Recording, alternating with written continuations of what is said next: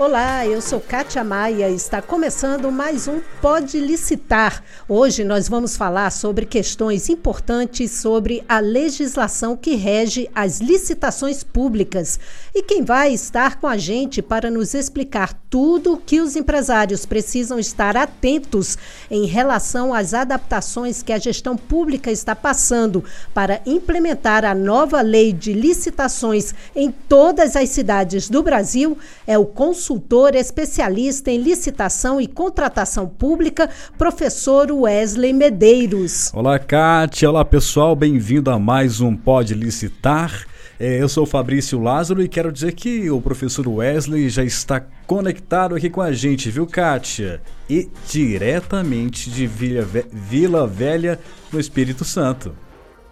Olha, Vila Velha, Espírito Santo. Um abraço para Vila Velha. Então, Fabrício, bora falar com ele. Roda a vinheta, Fabrício. Pode licitar. Um podcast do Portal de Compras Públicas. Professor Wesley, tudo bem? Tudo bem, Fabrício. Tudo jóia. Bem-vindo, viu? Ao Pode Licitar. Eu que agradeço aí o convite seu e da Kátia e do Portal de Compras Públicas para pa participar de mais um podcast com vocês e transmitir um pouco de conhecimento aí que a todo momento tem mudado e pegado novos rumos, né, nessas estradas de licitação e contratação pública. Legal, professor, bem-vindo. Bom, professor Wesley, a gente já pode começar, né, falando aqui para o nosso ouvinte do podcast que na data de 31 de março tivemos a prorrogação da Lei 8666 de 1993 na sua visão, professor, como consultor que atende diretamente empresas, como fica este cenário a partir de agora? Vamos lá, Kátia. É, como se diz, onde há fumaça, há fogo, né? Nós tivemos aí a publicação da Lei 1433, lá em 1 de abril de 2021, e essa lei tem um dispositivo legal que concede aí aos órgãos públicos, né, dois anos para que faça essa transição para a nova lei de licitação. A gente sabe que tivemos vários problemas no decorrer desses dois anos aí, tendo em vista a quantidade de regulamentações necessárias para a Lei 1433 funcionar, mas de toda forma, né, o governo federal conseguiu entregar os principais regulamentos que fazem com que a Lei 1433 pode ser operada. E aí se criou aí esse cenário que de prorrogação da Lei 866/93. Isso acontece aí primeiro com a entrada diretamente aí da Portaria SEG 720, que cria aí essa prorrogação. Em seguida, nós tivemos um acórdão do Tribunal de Contas da União. É, reduzindo esse prazo aí até o dia 30 de dezembro de 2023 e, para surpresa de todos, né, chega aí o, a medida provisória no dia 31 de março, onde ela ratifica aí, com um peso bem maior jurídico, a prorrogação da Lei 866-93, a Lei 10520-2002 e partes aí do, da, do RDC, é, concedendo essa prorrogação aí direta mesmo até o final aí de dezembro de 2023. Por um lado, nós temos um cenário é bom, porque muitas licitações vão ser realizadas ainda aos olhos de uma, lista, de uma legislação que está sendo revogada. Por outro lado, nós temos aí uma decepção, vamos dizer assim, né, de operar já definitivamente com uma legislação nova. E aí, quando você fala o que muda no cenário, o que muda no cenário é que agora nós vamos ter, a partir de agora, já licitações pela Lei 1433, barra 2021, licitações essas que não podem ser misturadas com a legislação que está sendo apontada para a revogação, e muitas licitações ainda regidas pela legislação, como se diz, praticamente revogada. Então, eu tenho um aquecimento de mercado, né? mas eu tenho aí, principalmente para os licitantes que não se prepararam, é uma nova lei de mão um pouco mais pesada, um pouco mais burocrática, para ser já operacionalizada imediatamente. Então, o nosso cenário agora ganha mais uma estrada, a estrada da Lei 1433, a partir de agora, pelos órgãos públicos que vão operar. Perfeito, professor Wesley. É, agora, assim, quais são então as vantagens com essa, com essa prorrogação, hein? As vantagens diretas, Fabrício, é aqueles processos que se iniciaram aí, vamos dizer, a partir de 2021, e a gente sabe que a compra pública é burocrática, ela não, não, é, não é parecida em nada com o setor privado, que ele expressa uma vontade e consolida muito rápido, ela é muito burocrática. Então, esses processos que se iniciaram lá atrás, que vem caminhando com base na Lei 8666, na Lei 10520, nos seus decretos que a regulamentam, eles agora vão para a rua, eles vão ser publicados e eles vão ser licitados. E você tem um prazo aí muito bom para isso. Ou seja, essa publicação do edital, né, que está muito impressa na medida provisória, é, ou ato autorizativo da contratação direta, ela pode ocorrer até o dia 29 de dezembro. Então, tudo isso que ocorrer até o dia 29 de dezembro de 2023 vai poder licita ser licitado pela Lei 866-93, pela Lei 10.520-2002, e aí se segue. Então, nós só temos aí uma prorrogação de uma legislação que está praticamente revogada. Por um lado, bom, aquecimento de mercado. Isso aí não tem o que se dizer, basta aí os licitantes hoje estão vendo a quantidade de editais que foram publicados agora, que eles estavam ali na expectativa de cancelar todo um processo e começar novamente pela 1433, ou agora eles colocam esse processo na rua, como estão fazendo, e vão licitar pela legislação que estava assinalada para ser revogada no dia 1 de abril de 2023. Pois é, na sua opinião, então, esta prorrogação aquece o mercado de licitação no ano de 2023? Como é que fica também? aquece muito o mercado. Muitos processos que precisariam ser refeitos ou praticamente anulados para se começar do zero, ele continua a sua fase cursiva, ou seja, ele vai ser licitado e a compra vai ser efetivada. Então, existe sim um aquecimento do mercado, isso é fato. Não podemos negar que existe um aquecimento de mercado para a economia, com todos esses processos que obedecem à legislação. Lei 8666, Lei 10520 e seus decretos que a regulamentam. Perfeito. Agora, continuando, é, na sua opinião, assim, quais são os riscos que esta prorrogação traz para o mercado de licitação pública? Fabrício, assim como um especialista no ramo jurídico, né, e proprietário de uma empresa de consultoria aí consolidada no mercado, é, eu me pergunto, aí, aí é uma opinião do professor Wesley, nós tivemos aí dois anos para fazer essa migração, dois anos, lá do dia 1 de abril de 2021 a 1 de abril de 2023. Muitos órgãos públicos se prepararam, estão prontos, mas muitos também sequer deram atenção a isso. E aí eu me pergunto, se em dois anos não foi possível, muitos órgãos públicos que clamaram por essa prorrogação é, fazer a transição, será que eles vão conseguir em nove meses? Porque se todo momento o governo atender esse clamor, em especial dos municípios, em prorrogar a legislação por, como se diz, ineficiência dos municípios, aí nós vamos ter sérios problemas jurídicos daqui para frente. Eu até entendo, né? Nós temos um Brasil gigante, 27 estados, um Distrito Federal, 5.570 municípios, mas esse clamor que veio por esta prorrogação, ele partiu da Associação dos Municípios, né? Ou seja, do conjunto de municípios, em especial naquele evento a Marcha dos Prefeitos. Ali, eh, eles vieram para fazer uma pressão muito grande nessa prorrogação. Claro que essa pressão já vinha acontecendo há algum tempo, mas ninguém acreditava que ia se prorrogar uma situação dessa. E aconteceu. Então, assim, quando você fala, é, qual a sua visão disso? É, na minha visão, jurídica um retrocesso, porque nós iríamos agora ter uma nova legislação geral de licitação daqui em diante, né? É, resetar o conhecimento, começar um novo marco no processo licitatório. E isso se estende. Você tem que entender que, um exemplo, um contrato firmado de prestação de serviço em obediência à Lei 8666, ele tem suas prorrogações que atingem até 60 meses. Então, nós estamos falando de contratos que podem ainda obedecer à Lei 8666. Vamos supor, se eu fecho esse contrato em 2023, até o ano de 2028. Então, é um risco até para as empresas também, porque futuramente a gente sabe que muitos tribunais de contas vão recomendar a relicitação para se unificar a nova lei quando ela já estiver totalmente vigente no mercado. O senhor tem uma empresa de consultoria é, consolidada já no mercado, né? Professor, o que o que o senhor tem recomendado a seus clientes, o que tem aconselhado justamente nesse momento de transição? O momento de transição ele requer a máxima atenção possível no tipo de edital de licitação que vai entrar na empresa agora. Então, hoje o que eu falo meu cliente, você é, fez o download de um edital, recebeu um edital para participar, você vai primar agora para olhar qual é a legislação que está regulamentando aquele edital. É a nova legislação? É a legislação antiga? Por quê? Nós já temos um erro sendo cometido aí, que é um erro absurdo. E é muito bom registrar isso aqui para que os ouvintes se atentem a isso.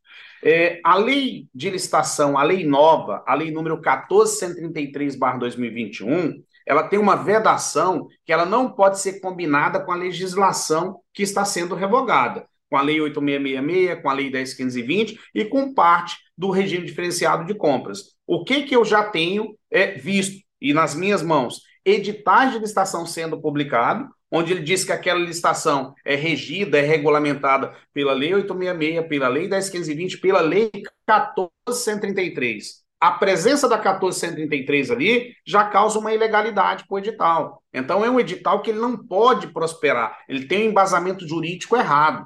Isso já está acontecendo.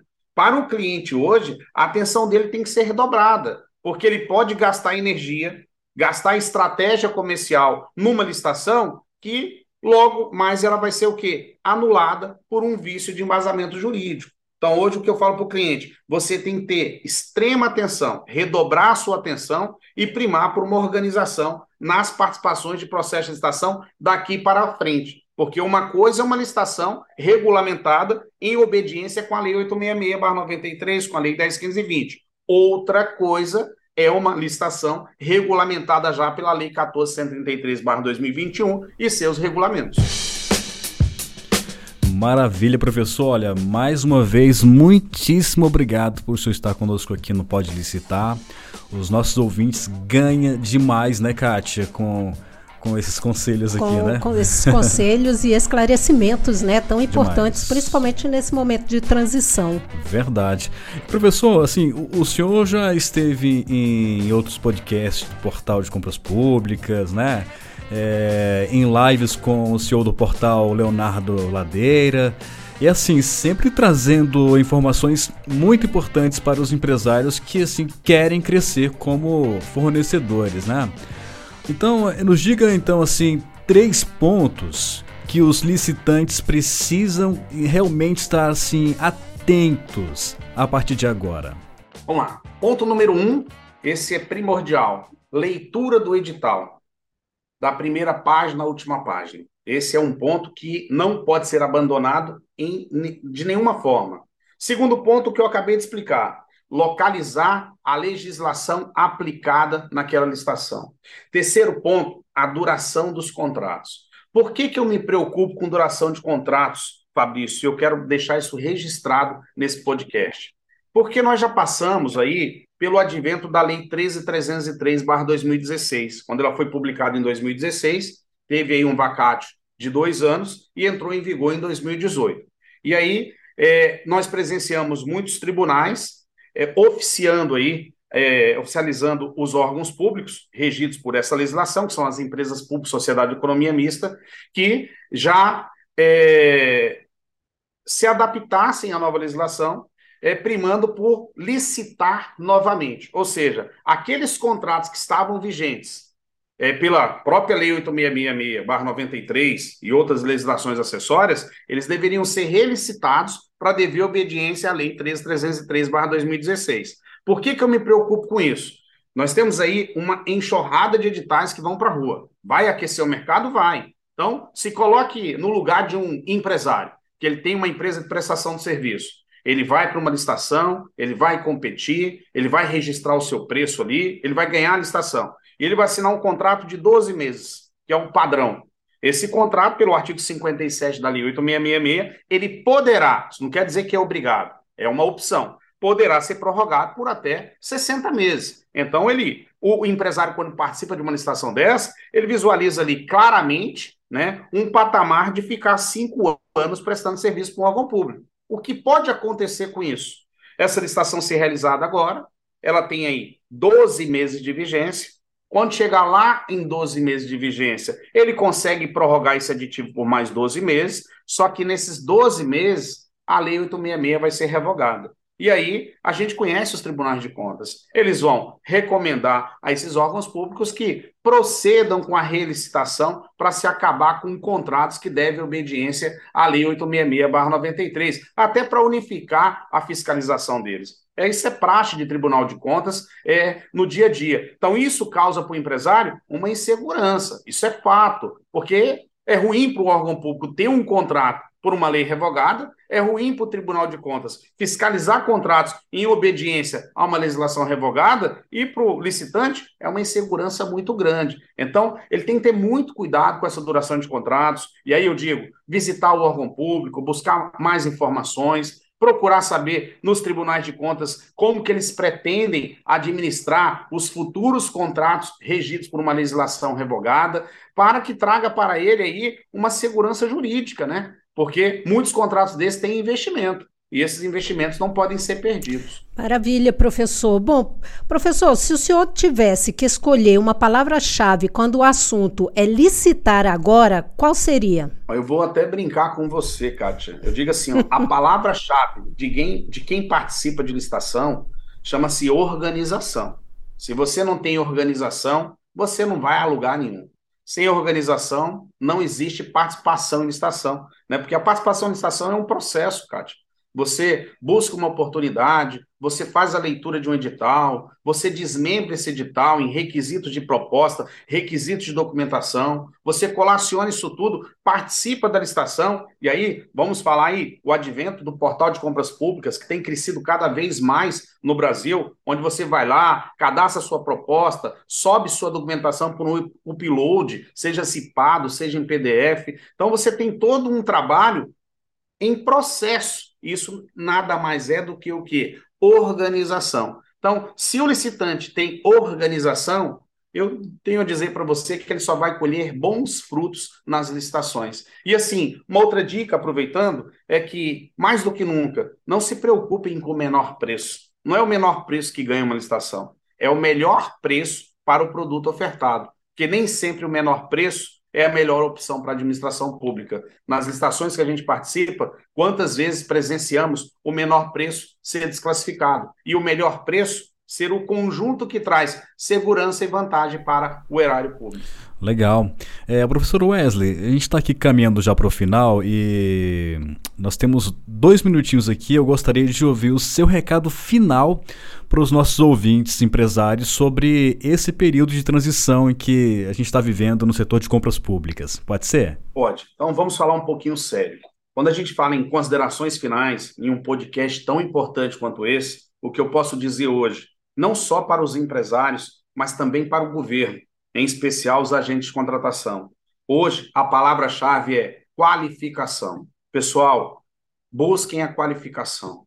Tem muitos bons professores no mercado, né? Eu não vou falar só do professor Wesley, mas tem N professores no mercado. Busquem aquele professor que você gosta da aula dele. Vá buscar conhecimento, porque o novo marco de licitação, ele muda muito. Né? Ele vem aí para criar diretrizes, combater a corrupção, combater aí os aventureiros, e isso faz parte de adquirir conhecimento. Então, mais uma vez, eu venho falando isso já tem anos aí nas lives, em outros podcasts. Busquem o conhecimento, busquem a qualificação, seja ela paga, seja ela gratuita, mas eu falo assim, ó, hoje um profissional de licitação que quer se destacar no mercado, ele tem que estudar pelo menos uma hora por dia, porque todo dia nós temos uma novidade. E eu posso dizer assim, ó, nós temos a Lei 1433 com 40 e poucos pontos, vamos falar aí, 44 pontos de regulamento.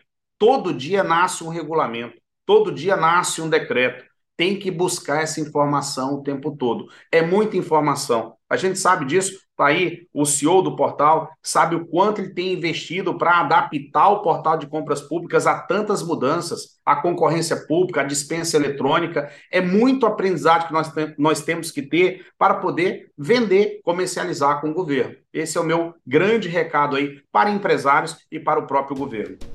Excelente, fica aí a dica então do professor Wesley Medeiros. Bom, hoje nós tivemos o prazer, né, de conversar aqui com o consultor especialista em licitação e contratação pública, o professor Wesley Medeiros, criador do canal Licita News, que trouxe importantes informações para os nossos ouvintes sobre a prorrogação da lei 8666 e como fica o cenário das compras públicas. Legal. Professor Wesley, olha, mais uma vez, muito, mas muito obrigado é, pela sua participação aqui no Pode Licitar, tá? Eu que agradeço, Kátia e Fabrício. Me sinto em casa tenho uma admiração muito grande pelo portal de compras públicas e estarei sempre à disposição de vocês para poder, como se diz, dividir um pouco desses 32 anos de experiência que eu tenho de estação pública. Obrigada novamente, professor. E a gente encerra aqui mais um Pode Licitar. Muito obrigada por sua atenção. Se você tem dúvidas sobre legislação e sobre os processos